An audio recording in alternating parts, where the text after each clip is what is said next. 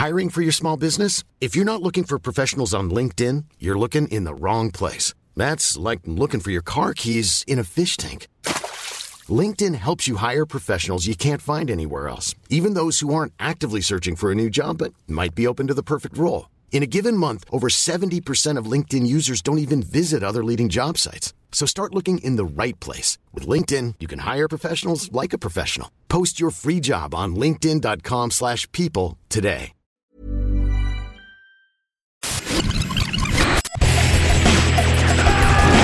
Bienvenue dans Stéroïdes, le podcast qui fait l'exégèse des gros bras.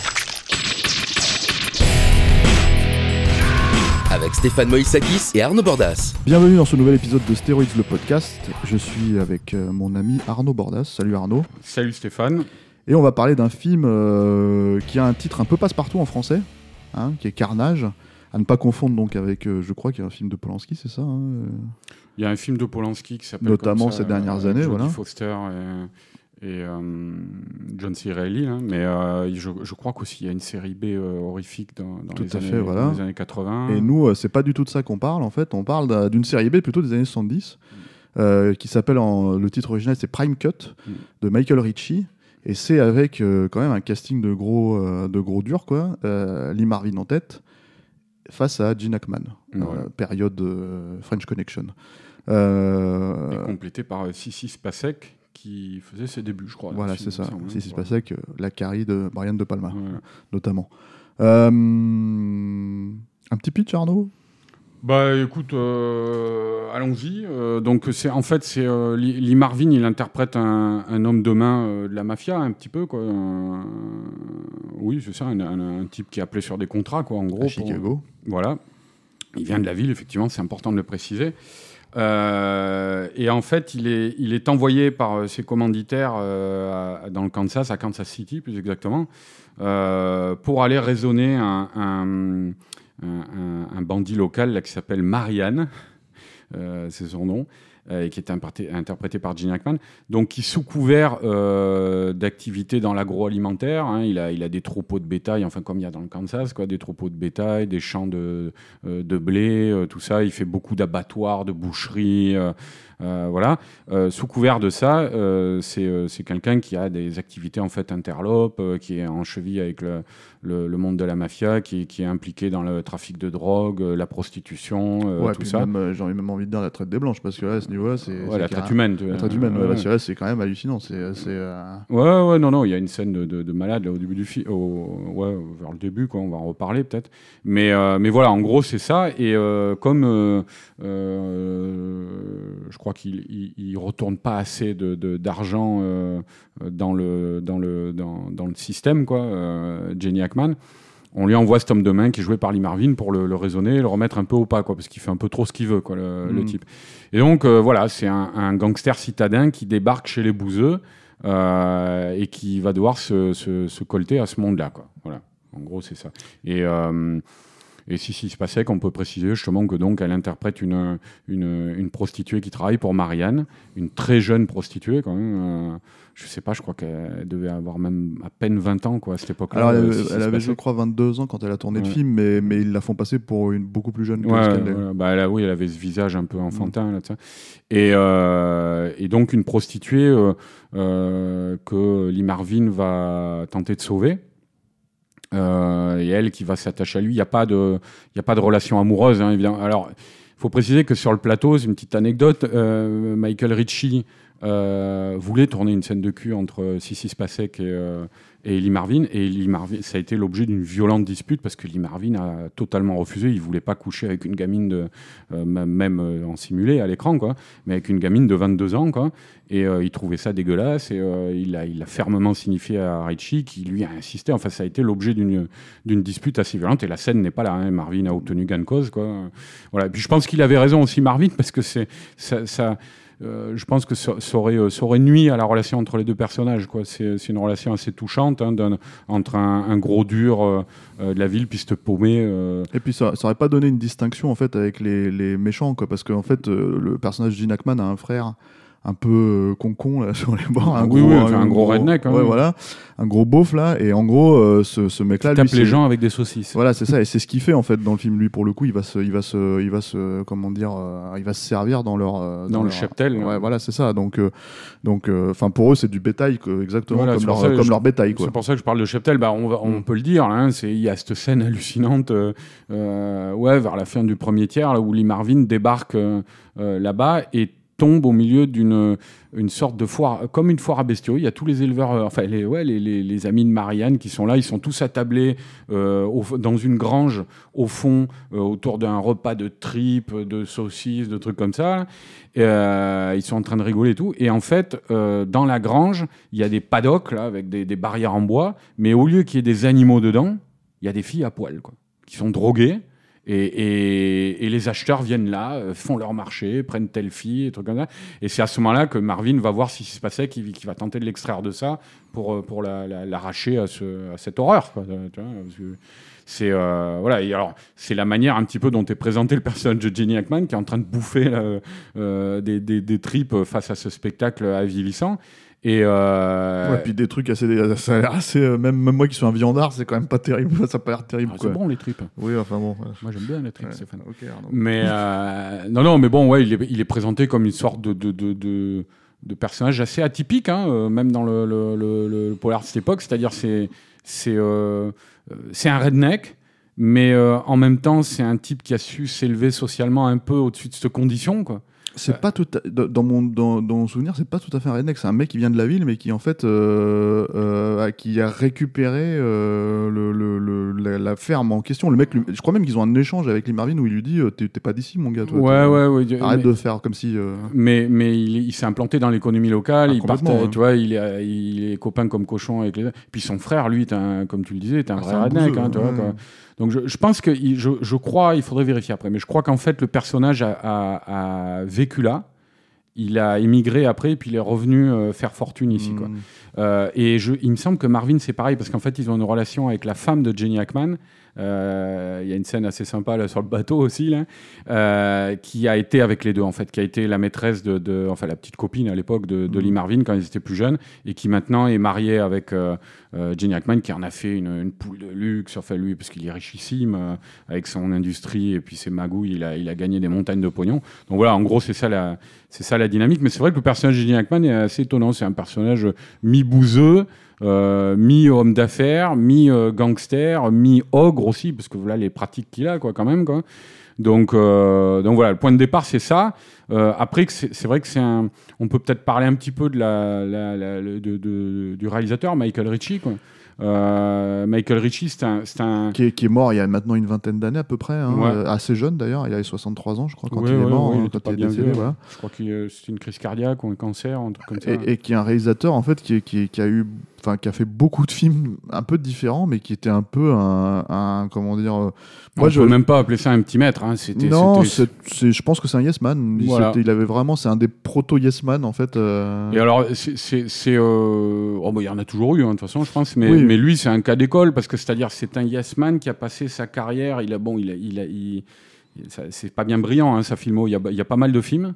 Mais il y a quand même euh, beaucoup de, de mauvais films. Et, euh, et c'est, un réalisateur qui a passé sa carrière à, à, à suivre la tendance, quoi, à travailler pour les studios et à Mhm. faire là où on lui disait de faire et de, de faire des films tendance.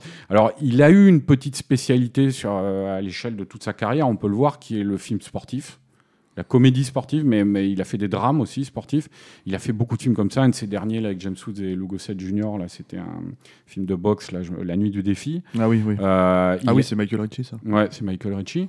Euh, il a fait, euh, par exemple, dans les années 80, un film qui, qui est très mauvais, qui, est- qui je ne me rappelle plus le titre français, qui s'appelle Wildcats, qui est un Goldie Hawn movie, là, tu vois, Ouais, un Goldie Hawn ouais. flic, là, euh, où elle joue encore une énième pétroleuse, de- une nana qui va former des, sur- jeunes délinquants euh, à devenir une équipe de, il est surtout très connu pour de très football connu américain. il est pas très connu mais en tout cas il est connu son film le plus connu c'est euh, Golden Child euh. Ouais, Gold- avec Eddie Murphy. Quoi. ouais, Golden Child. Avec Bah, qui a été un gros carton dans les années 80, Voilà, et, et qui pareil- était un projet à la base euh, pour John Carpenter, Mm, et que. Carpenter a refusé. Oui, parce que c'est une comédie fantastique. Et puis euh, Eddie, Murphy, donc la grosse star de l'époque. Alors euh, voilà, il a fait un véhicule pour Eddie Murphy qui pas bien brillant à l'arrivée. Ah non, c'est Euh, mauvais. hein. Je pense qu'on est allé le chercher pour ça aussi parce qu'il venait de faire euh, Fletch avec euh, fait, Chevy ouais, Chase. ouais, ouais. Il en a fait deux. Il a fait après en 89, il a fait Fletch aux trousses. Non, c'était le premier qui s'appelait Fletch trousses en France. Aux États-Unis, c'était Fletch. Et le deuxième, c'était Autant n'emporte. euh, Autant n'emporte Fletch. ouais, Ouais. c'est ça. ouais. Je suis pas sûr que celui qui a réalisé le deuxième. Fletch. Lives. Ouais, ouais, si, si, c'est lui qui a réalisé le deux, deuxième aussi. hein. Et le deuxième est encore pire que le premier. Et le premier, c'était une sorte de, de, de, de, de film à la flic de Beverly Hills, avec la musique de Harold Faltermeyer, et Chevy Chase qui se baladait en survette et en, et en, et en jean et en basket pendant tout le film. Euh, Tout voilà, ça pour dire que c'est c'est un réal qui suivait la tendance. Voilà, et, et c'est étonnant parce que même dans les débuts de sa carrière, on voit, moi je pense à un film comme euh, euh, La poursuite euh, infernale, peut-être, ou je sais plus, mais c'est Downhill Racer. C'est un film de ski avec Robert Redford et Gene Hackman déjà, qui est d'une mollesse effroyable ce film et qui, ça date de 69. Il y a un petit caméo de, enfin c'est pas un caméo, il débutait, il faisait le figurant de Sylvester Stallone qui Ouais. était qui était tout euh, tout gros à l'époque, bien joufflu.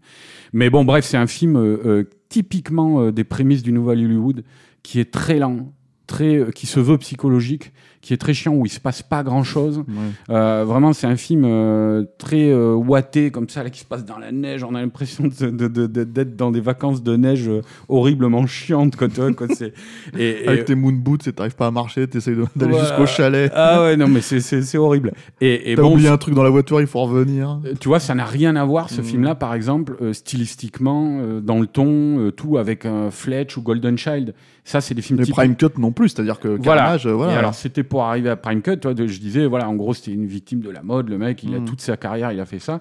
Et Prime Cut, on arrive à cette époque-là. Prime Cut, c'est 72. Euh, c'est l'époque, c'est la même année que Délivrance. Euh, c'est euh, un an ou deux avant, euh, il y avait euh, Les Chiens de Paille de Sam Peckinpah. Voilà, on est dans, dans, dans, dans cette époque avec ces survival très violents euh, qui qui qui hésitent pas à montrer euh, euh, la, la, la, la, la violence de, Assez de, cru, de l'Amérique quoi, tu vois.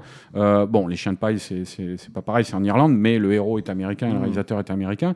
Euh, donc euh, voilà, il y, a- il y a cette tendance-là à cette époque-là, donc c'est pas très étonnant.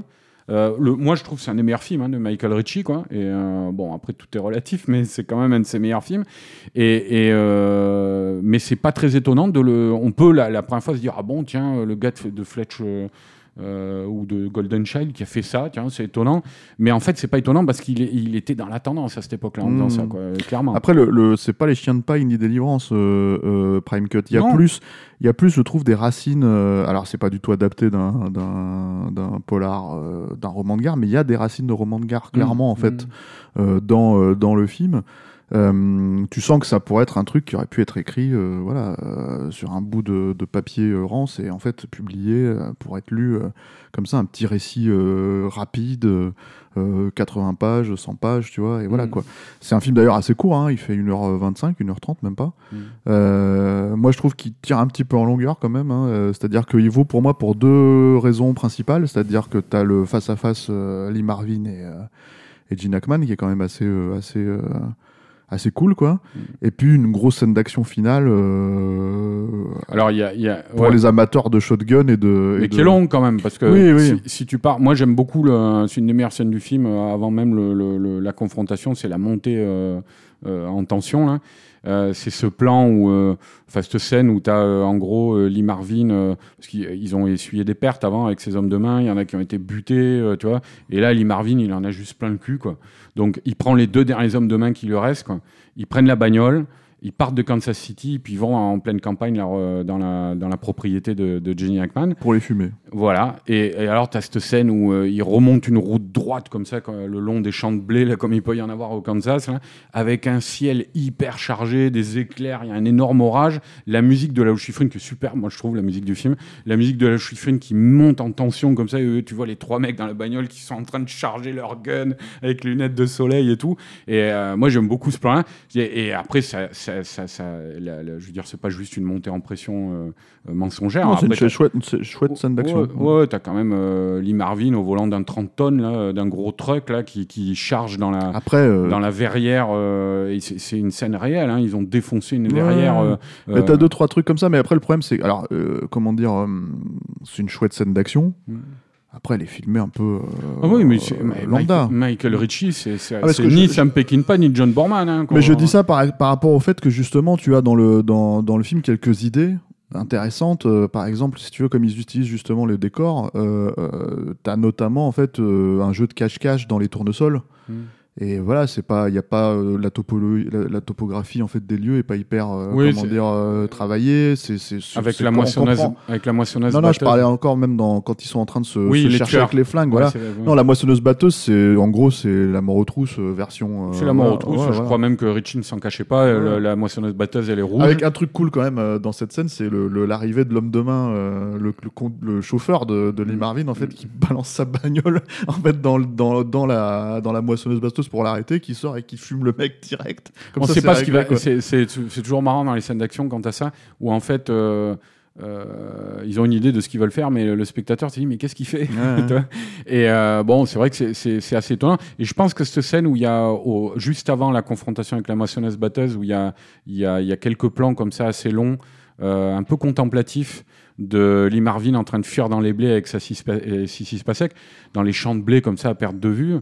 Euh, je pense que c'est euh, des scènes qui ont, qui ont sans doute euh, fait germer l'idée dans, dans l'esprit d'Yves Boisset pour, euh, pour Canicule, parce que c'est quand même c'est l'image qu'on retient de Canicule, c'est Lee Marvin, bon, qui était un peu plus vieux, toi, et un peu plus habillé, un peu plus old school, quoi, mais en train de courir dans des champs de blé avec la. Ah, c'est surtout que Canicule, Louis Boisset a utilisé Lee Marvin vraiment comme l'américain typique en fait de, de- du roman de gare. quoi. Mm. C'est-à-dire qu'il il, bon, c'est ce que traîne derrière lui euh, Lee Marvin à l'époque, hein, euh, clairement, mais il l'a vraiment utilisé de cette manière-là pour le confronter, euh, pour le coup, au bouseux français. Quoi. Mm. Donc, mais bon, ça c'est un autre film, on, on, pr- on en parlera peut-être un jour, hein, mais, mais, euh, mais voilà, c'est, c'est qui, qui est beaucoup plus en plus euh, étrange euh, que, que Prime Cut à la fin, vraiment, parce Ah que oui, c'est déviant. ouais. Voilà. Mm. alors que Prime Cut c'est plus Prime Cut, Bon, il y a- après, il y a deux, trois trucs déviants dans, dans Prime Cut. On a parlé de cette scène de, de, de, euh, de la foire euh, aux Bah, prostituées. le film s'ouvre en fait sur, sur euh, le, le- le bétail qui se fait emmener euh, Voilà. dans les trucs et c'est et encore une fois moi qui suis pas végétarien hein, même moi je trouve ça Ah non, un non, peu euh, non, mais c'est pire que ça, Steph. Ouais. C'est-à-dire la scène d'ouverture, c'est effectivement toute la chaîne euh, de, de, de- dans le l'usine là, à viande là, de, de Marianne. Là. Euh, c'est- c'est- on nous montre, la caméra suit toute la chaîne là, de, de- du moment où on bute la, la- la vache jusqu'au steak. Vois. Et, mais le problème, c'est que dedans, au début, moi, je me suis dit, qu'est-ce que c'est quoi? Il y a, On voit à un moment, il y a le, le frère de Marianne donc, qui est là, qui surveille les opérations, et dans la machine, a commencé à découper la viande. Là, on humain. voit un cul. Ouais, on voit un cul ouais, mec. Et, et en fait, il y a- ils, ont buté un type, quoi, et ils l'ont transformé en saucisse pour, pour après euh, l'envoyer euh, au mec de, de Kansas City, justement, Mhm. de, de, hum, De Chicago. de Chicago, tu Mhm. vois, pour leur dire, euh, voilà euh, vos émissaires, euh, ce qu'on en fait, quoi, tu vois, et ils leur envoient vraiment emballé avec le Ouais. frappé du saut du boucher, tu vois, euh, tout ça. Donc, euh, ouais, il y a, il y, a, il y a des idées un peu dingues, assez déviantes comme ça. Euh, moi, ça me fait beaucoup rire ce truc, le, le frère de Marianne qui, euh, euh, qui a tout le temps une saucisse à la main, là, en train de bouffer une saucisse. Et puis dans la scène finale, sa confrontation avec, euh, avec Lee Marvin, là, son mano à mano, quoi. Il se jette sur lui en hurlant. Et, et Et il a une saucisse à la l'attrape ouais. et il, il a une saucisse dans la main et il lui plante la saucisse plusieurs fois dans le dos comme s'il lui plantait un couteau. Et Lee Marvin, il réagit même pas. Quoi. Tu te dis, qu'est-ce que c'est que ce truc quoi? Ouais, mais le film réagit par contre parce que justement quand il le- quand il l'assomme et qu'il le fout par terre, t'as un gros plan. Après, t'as un espèce de zoom comme il y en avait à cette époque-là, en fait, sur la, la main avec la saucisse, quoi. Genre au cas où tu l'avais pas vu, quoi. Ouais, ouais. Mais, mais après, voilà, il c'est un film un peu, un peu étrange comme ça, mais, euh, mais je trouve qu'il tente des trucs et qu'il les récupère pas. Par exemple, la relation justement entre ce personnage-là et, et Gene Hackman, c'est son frère Mm. dans le film. Il y a une scène où ils se foutent un peu sur la gueule, là, euh, comme peut-être deux frères peuvent le faire, tu vois. Et en gros, euh, euh, ça va pas plus loin. Mm. Il y a pas, tu vois, il y a pas euh, un truc un peu craspec avec ça. Il y a pas un truc un peu, euh, comment dire, euh, où, Hack- où tu comprends que Gene Hackman est attaché à lui d'une autre manière plus tard dans le film. Mm. Tu vois, enfin, c'est vraiment une scène comme ça qui, qui presque fait du remplissage, je trouve. En fait, t'as l'impression qu'ils avaient besoin de, de, de- Et moi, je trouve que c'est un peu un des soucis du film, c'est que c'est, t'as des scènes. T'as pas mal de scènes comme ça où, oui, au final, euh, ils essayent de. de T'as l'impression qu'ils essayent de, de raconter un truc qui connecte pas avec le début et la fin, quoi. Tu vois mm, Et c'est assez. euh, c'est même pas des tranches de vie, en fait. C'est parce que c'est un récit hyper linéaire. Hein, euh, mm. Euh, je trouve on se perd un petit peu, euh, tu vois, euh, dans Ouais, ce que bon, ça raconte pour revenir à l'essentiel à la fin, c'est-à-dire, bon, bah, on se fout sur la gueule et. euh, Après, après c'est, c'est- c'est, encore une fois, c'est, ty- c'est typique de Michael Ritchie. hein. C'est, un, c'est un gars qui a, qui a souvent. ses films sont beaucoup trop longs, moi je trouve, même si c'est pas des trucs de 2h30. et hein, l'important, c'est 1h, 1h, 1h25. Quoi. Voilà, mais et, beaucoup trop long pour ce qu'ils ont à raconter. Et on voit que c'est quelqu'un qui, qui dans tous ses films, il a en gros, il a une ligne directrice, il a une idée, quoi. Et, euh, et il tire à la ligne, et il tire à la ligne. Je me rappelle ce film aussi. Il a, il a fait quelques films avec Robert Redford là au début de sa carrière, là, le, le candidat, je crois, où il joue un homme politique là, démocrate. aussi, ouais, ouais, ouais. ouais. Et c'est, c'est, ça va. Dans des plans qu'on retrouve dans le grand détournement. Voilà, tout à fait. Euh, et c'est pareil, ce, ce film, c'est en gros, c'est l'histoire de l'émergence comme ça d'un candidat démocrate, d'un mec qui est un peu atypique dans le milieu politique, et c'est tout. Il y a que ça, quoi. Et, et, euh, le personnage de Redford est d'un monolithisme, mais il ne va pas plus loin littéralement que la phrase que je viens de dire. C'est-à-dire scène après scène, c'est ah vous voyez, il est atypique. hein. et, et ça se termine comme ça. T'es- C'est voilà, En fait, Ritchie- t'es un fan de Michael Ritchie, tu t'es tapé de tous ses films, quoi. non, mais euh, j'en- avais, j'en avais déjà vu, j'en ai, j'en ai, euh, j'en ai vu d'autres pour le podcast là, tu vois. Mais c'est vrai qu'il a, il a, il a une carrière, ce gars-là, qui est, euh, qui est pas la carrière la plus brillante de, du Hollywood des 40 dernières années quand même. C'est, euh, voilà, c'est un réalisateur. Encore une fois, il y en a eu beaucoup, hein, des réalisateurs comme ça quand même. Mais c'est, un réalisateur de studio. C'est-à-dire, il faisait ce qu'on lui disait de faire. C'était pas non plus quelqu'un qui arrivait à subvertir ça, euh, à avoir un talent suffisamment évident pour, pour rendre le truc. Ces films, la plupart du temps, ont été oubliés. hein. Oui, oui, celui-là, il est. Même assez- quand bien même ça a été du succès. Fletch a été un très gros succès euh, à l'époque aux États-Unis. Euh, Ouais, il y a encore un petit culte autour du film. hein. aux, aux États-Unis, ouais, parce qu'en Ouais. France, pas du tout. Non, bah en France, ça n'a jamais été un carton en France. Bon, hein. à part ma femme qui aime beaucoup euh, Fletch, aime je ne sais pas pourquoi, vrai, je n'ai toujours pas compris. Mais euh, Faudra lui offrir le 4K. voilà. Mais, euh, mais non, mais c'est vrai que la majorité des films de, de- tu vois, je te disais là, le film sportif, euh, moi, euh, par exemple, ça, je l'ai découvert pour le podcast, tu vois, je l'avais jamais vu, Wildcats, là, avec Goldie Hawn. Mm. Un film assez marrant parce que dedans, dans l'équipe de football de, Marlou, là, qu'elle doit entraîner, t'as euh, Milkety Williamson, Woody Harrelson, Wesley Snipes, tu vois, t'as toute la génération à venir là, de jeunes loups. Et, euh, Ah, mais il a tourné avec des stars. hein. Euh, Ouais. euh, il a tourné avec Bart Reynolds, il a tourné avec. Non, non, mais. Ouais, clairement. Et, et ces films-là, ça a été des succès, mais, mais Wildcats, tu vois, c'est un film qui a disparu de la circulation, quoi. mhm. C'est c'est, comme beaucoup de, de- de films de Goldie Hawn de l'époque. Donc bon, c'est c'est, voilà, c'était quelqu'un qui travaillait dans l'industrie de son époque, mais qui n'a pas cherché à faire grand- plus que ça, quoi.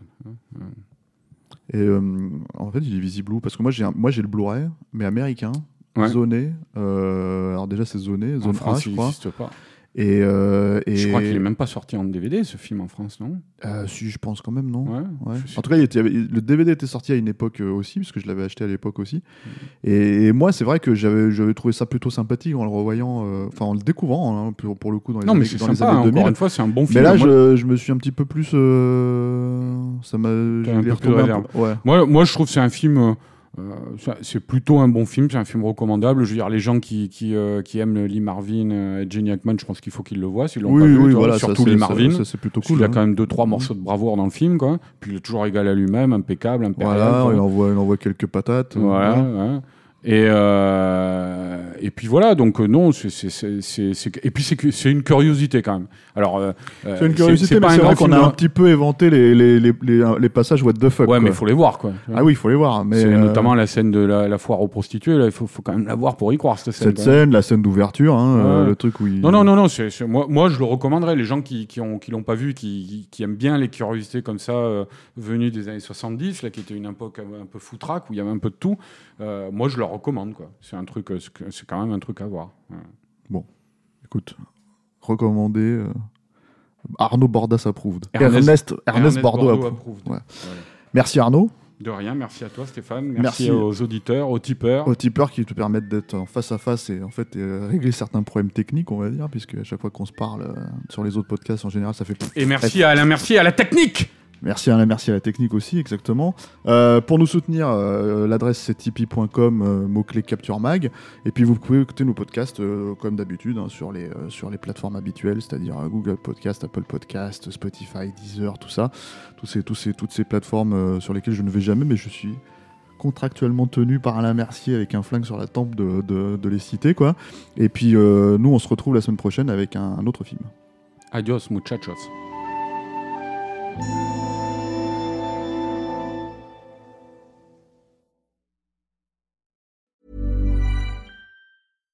Mom deserves the best, and there's no better place to shop for Mother's Day than Whole Foods Market. They're your destination for unbeatable savings, from premium gifts to show-stopping flowers and irresistible desserts. Start by saving 33% with Prime on all body care and candles. Then get a 15-stem bunch of tulips for just $9.99 each with Prime. Round out Mom's menu with festive rosé, irresistible berry chantilly cake, and more special treats. Come celebrate Mother's Day at Whole Foods Market.